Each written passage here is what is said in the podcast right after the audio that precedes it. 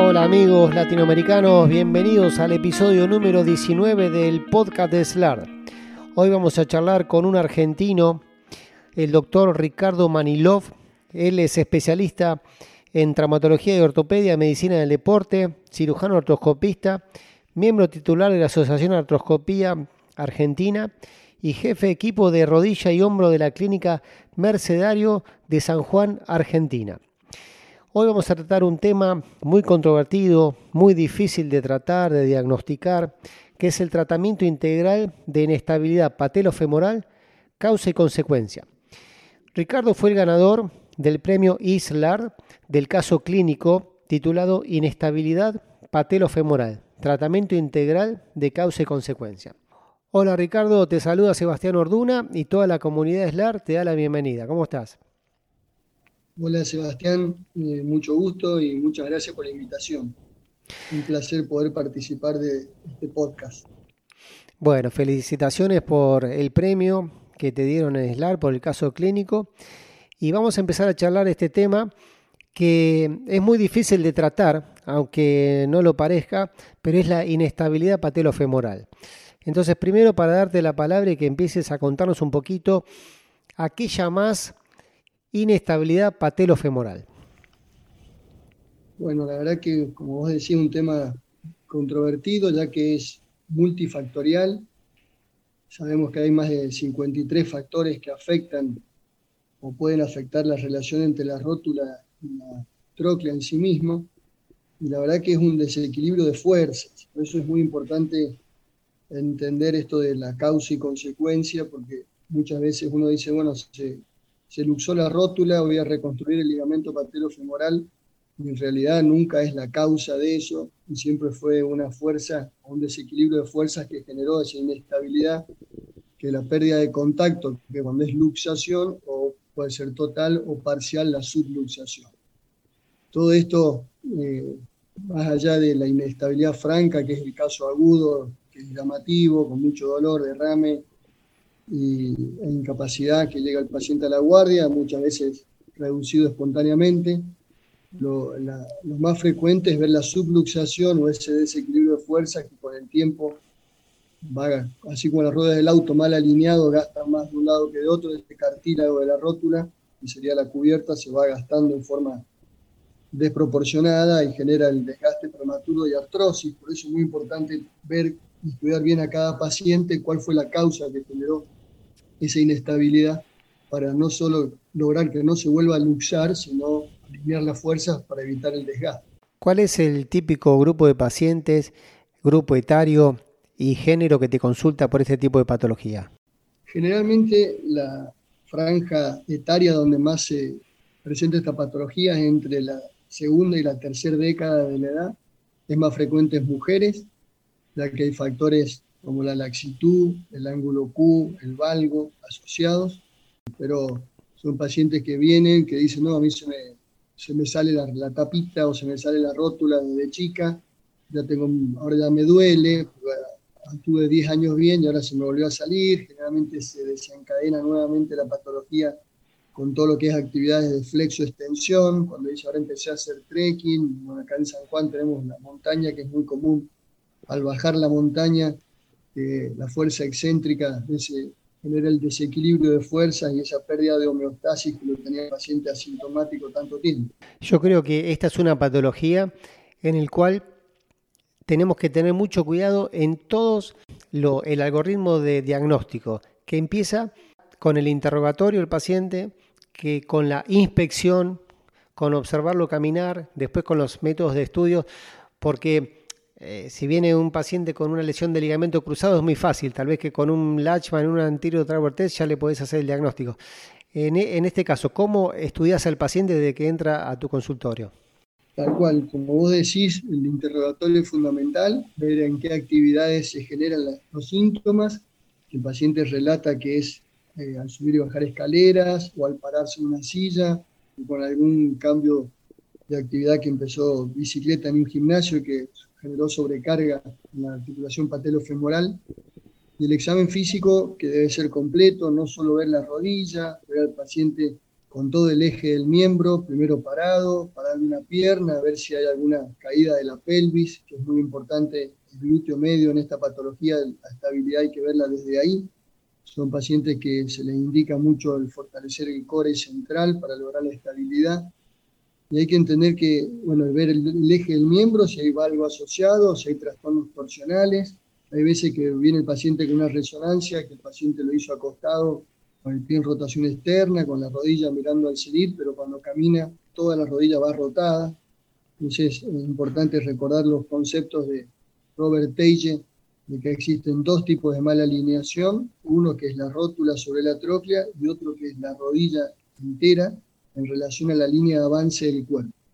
Por eso yo los hago caminar, les estudio mucho el ángulo de progresión de la marcha, porque mucho se habla de osteotomías derrotadoras y, no es solo el valor de la torsión tibial o femoral el, la que indica la cirugía, sino ver la relación que tiene ese paciente como, con el ángulo de progresión de la marcha de cada uno.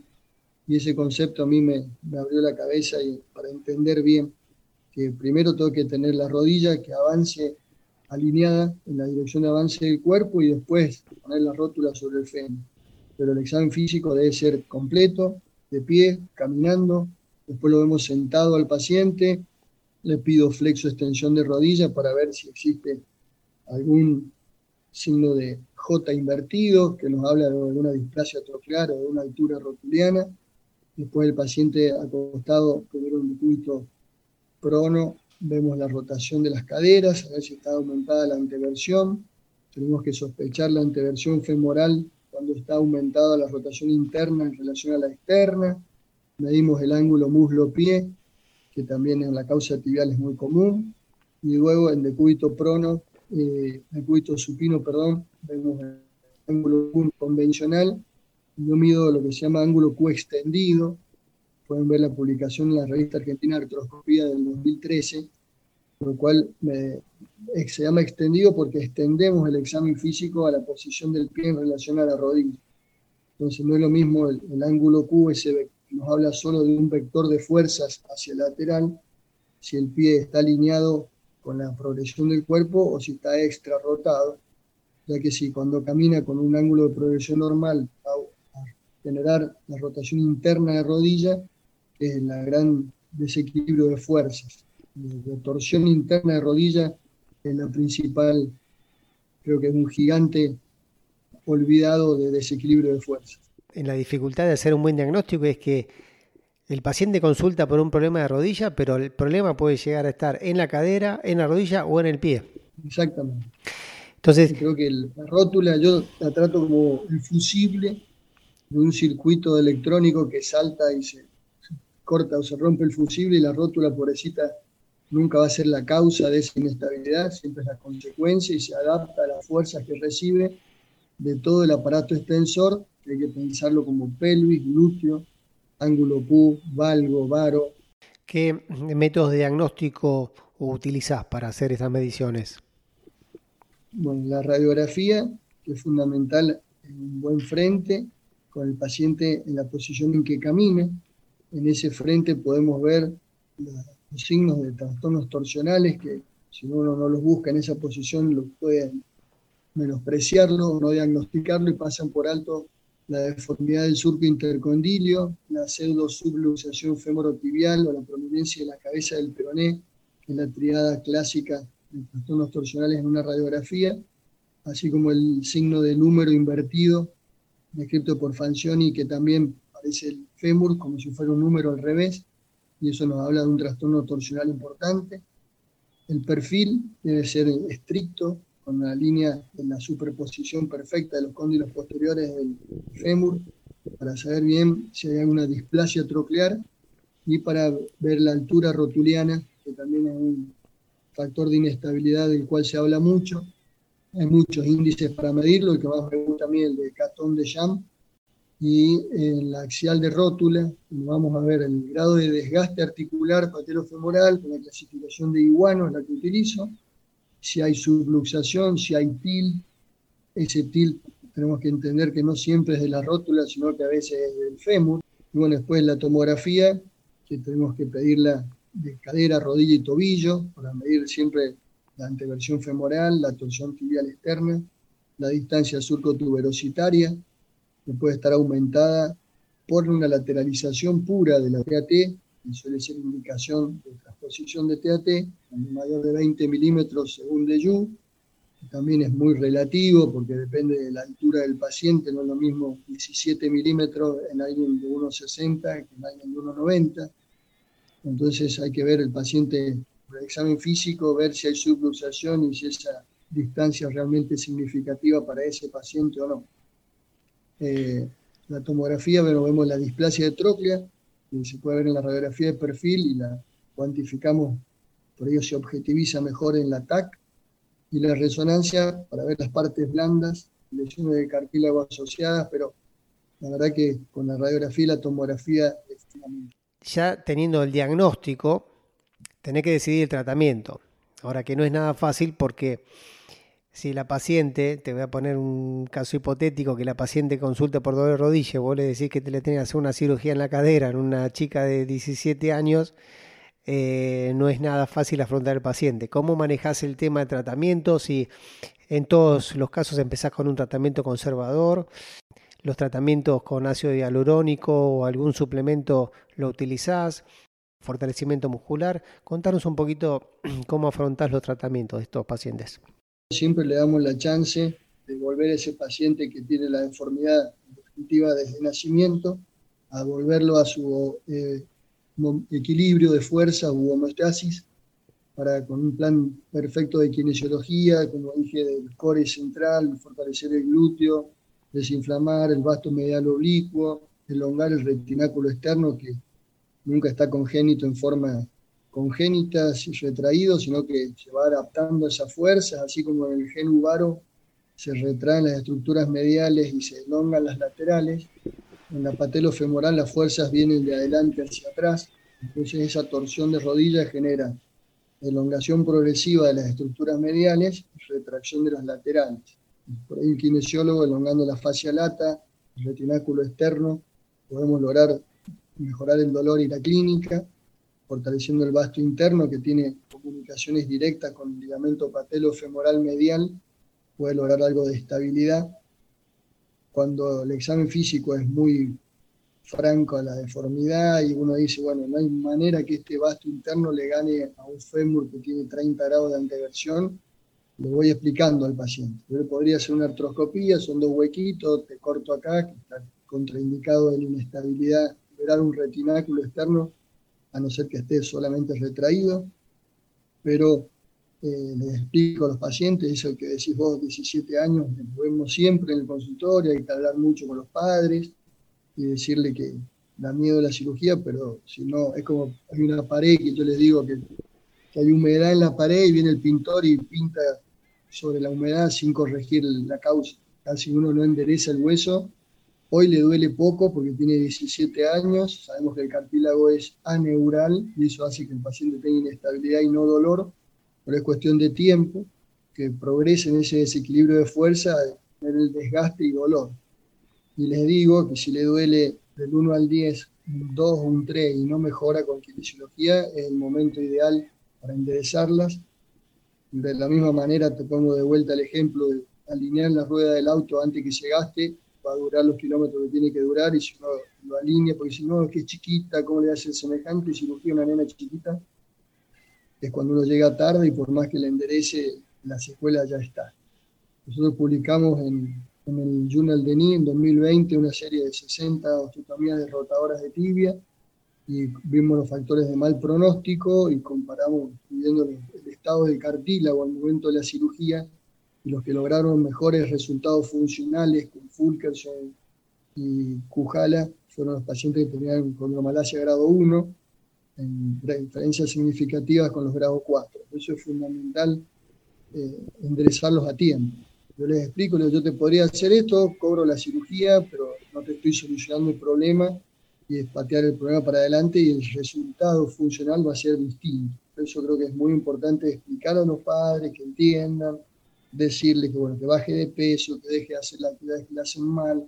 Probamos, probamos mínimo tres meses y si no hay mejoría, eh, la cirugía debe ser completa, causa y consecuencia, porque si no, por ahí logro que no se luxe de vuelta con un ligamento patelofemoral que cualquier injerto es 10 veces más fuerte que el nativo, pero esas fuerzas que van a seguir estando, el paciente si bien no se va a luxar, se va a seguir gastando y puede venir con dolor y artrosis. Entonces creo que sí o sí hay que alinear las fuerzas que generan la inestabilidad. Con respecto a las cirugías, también tenemos que dividir en dos grandes grupos de pacientes. Pacientes con cartílago de crecimiento abierto y pacientes con cartílago de crecimiento cerrado, porque ahí también cambian las técnicas quirúrgicas.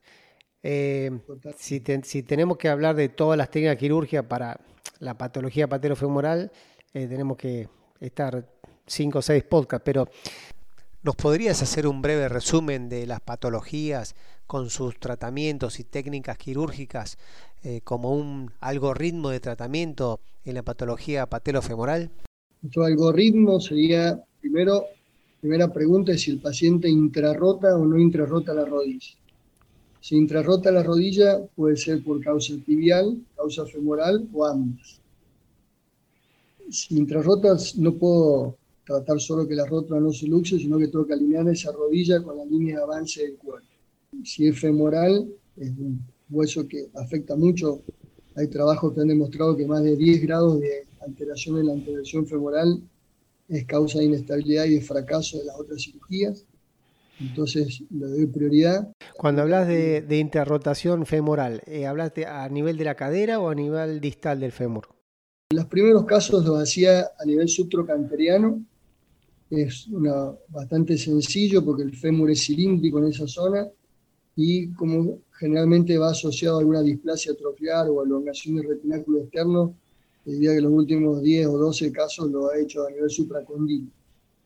Eh, cuando es un chico pediátrico, ya que mencionaste las físicas abiertas, eh, lo hago a nivel proximal con placas pediátricas para no afectar la fisis.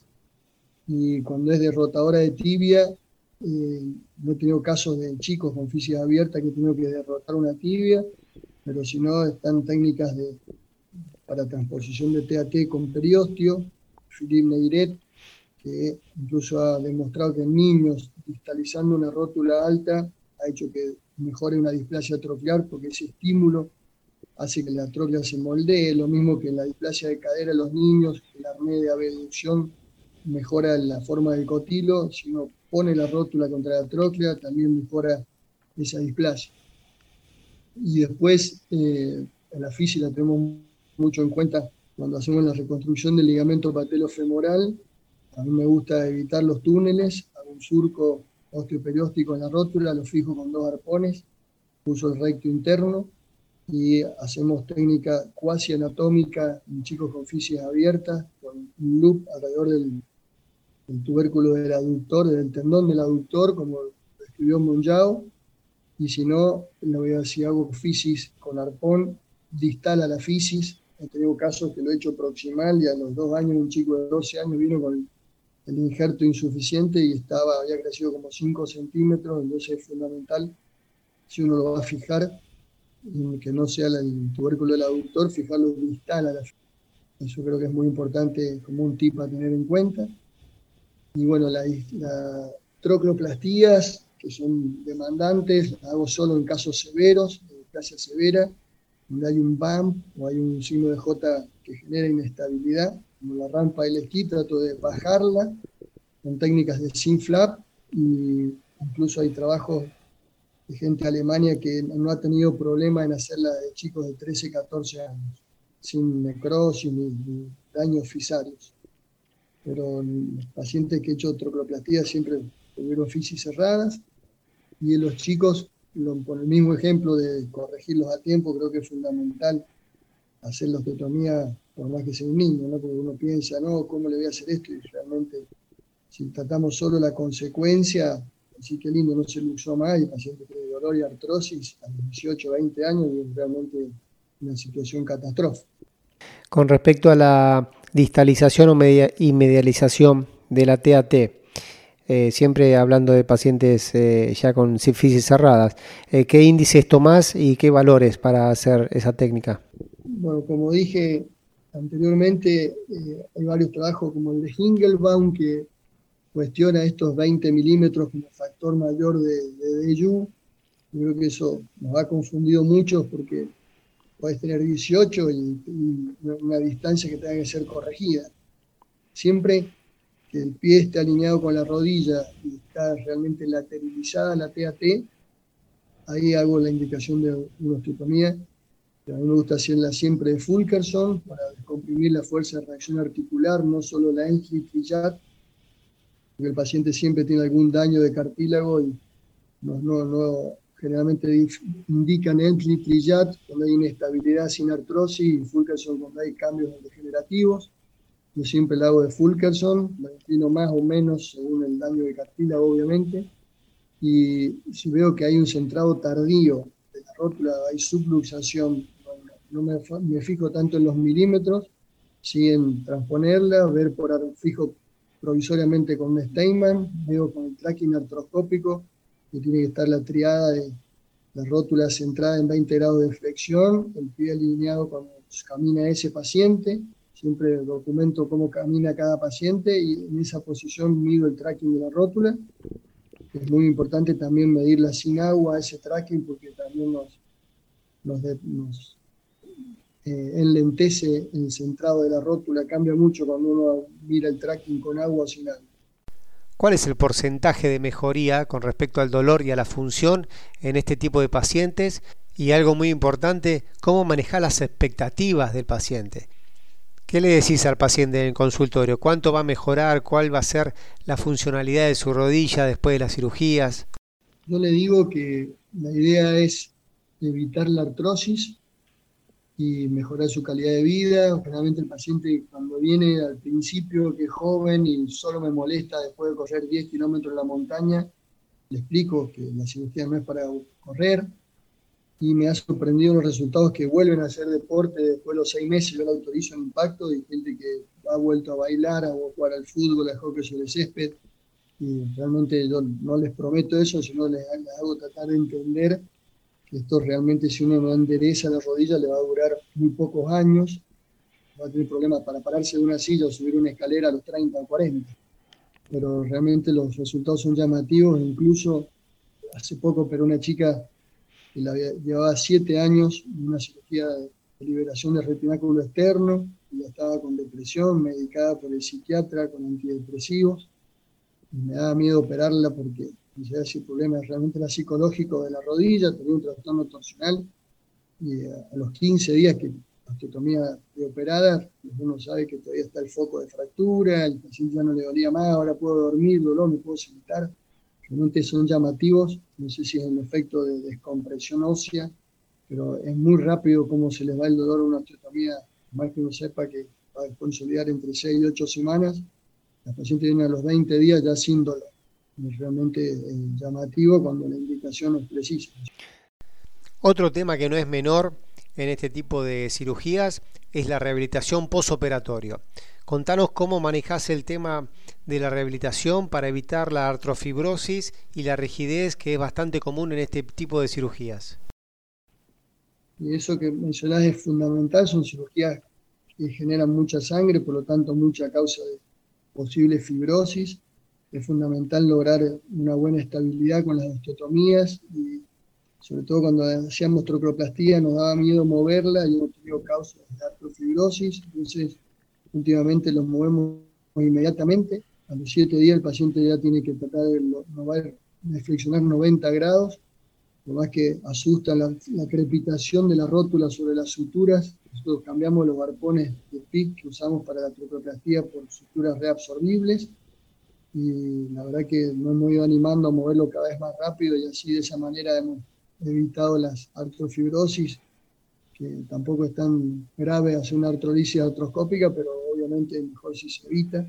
Y la idea es mover inmediatamente al paciente, tener una férula de confort que se saca cuatro veces al día, se sienta el paciente en la mesa y generamos movilidad activa. La carga es parcial hasta ver la consolidación en la radiografía, que en el caso de las tibias es a las 6, 8 semanas y el fémur tal vez a las 12. Bueno, Ricardo, la verdad que excelente, es un, es un tema eh, súper amplio, eh, pero bueno, la idea de estos podcasts es para dar eh, mucha información en poco tiempo, darnos una idea de los posibles tratamientos, diagnósticos y tratamientos de, patologías comunes que vemos habitualmente en nuestros consultorios. si querés terminar este podcast con alguna conclusión, algunos otros tips que te hayan quedado, vamos a estar muy agradecidos. gracias a vos, Sebastián. Es un placer y un orgullo que me hayas invitado. Eh, creo que es fundamental entender que la realineación distal no es transponer la TAT, hay muchas formas de hacerlo. En, mi experiencia, tal vez 75% sea más derrotadora de tibia que transponer la TAT. Si yo transpongo solo la TAT como conclusión, como decía Houston, eh, pedirle a la TAT que corrija el aparato extensor es como pedirle a la cola que mueva el perro. Entonces, todo este desequilibrio de fuerzas eh, no hay que pensarlo solamente como objetivo que no se vuelva a luxar, sino que no se gaste.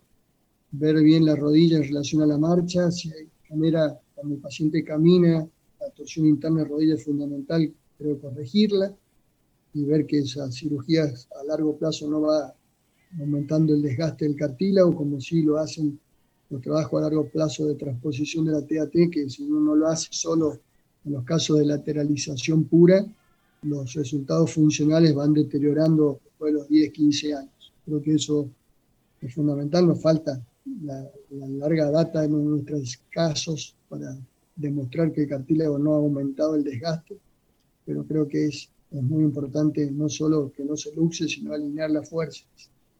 Eso sería como conclusión y, bueno, agradecerte nuevamente a vos y a Slar por la invitación. Bueno, Ricardo, te mando un abrazo grande y muchísimas eh, gracias por tu tiempo. chao, adiós. Muchas gracias, hasta luego. Bueno amigos, espero que hayan disfrutado de este episodio con el doctor Ricardo Manilov, que hayan entendido y que hayan quedado claros algunos conceptos con respecto a la inestabilidad patelofemoral. Los saluda Sebastián Orduna y los espero en el próximo capítulo.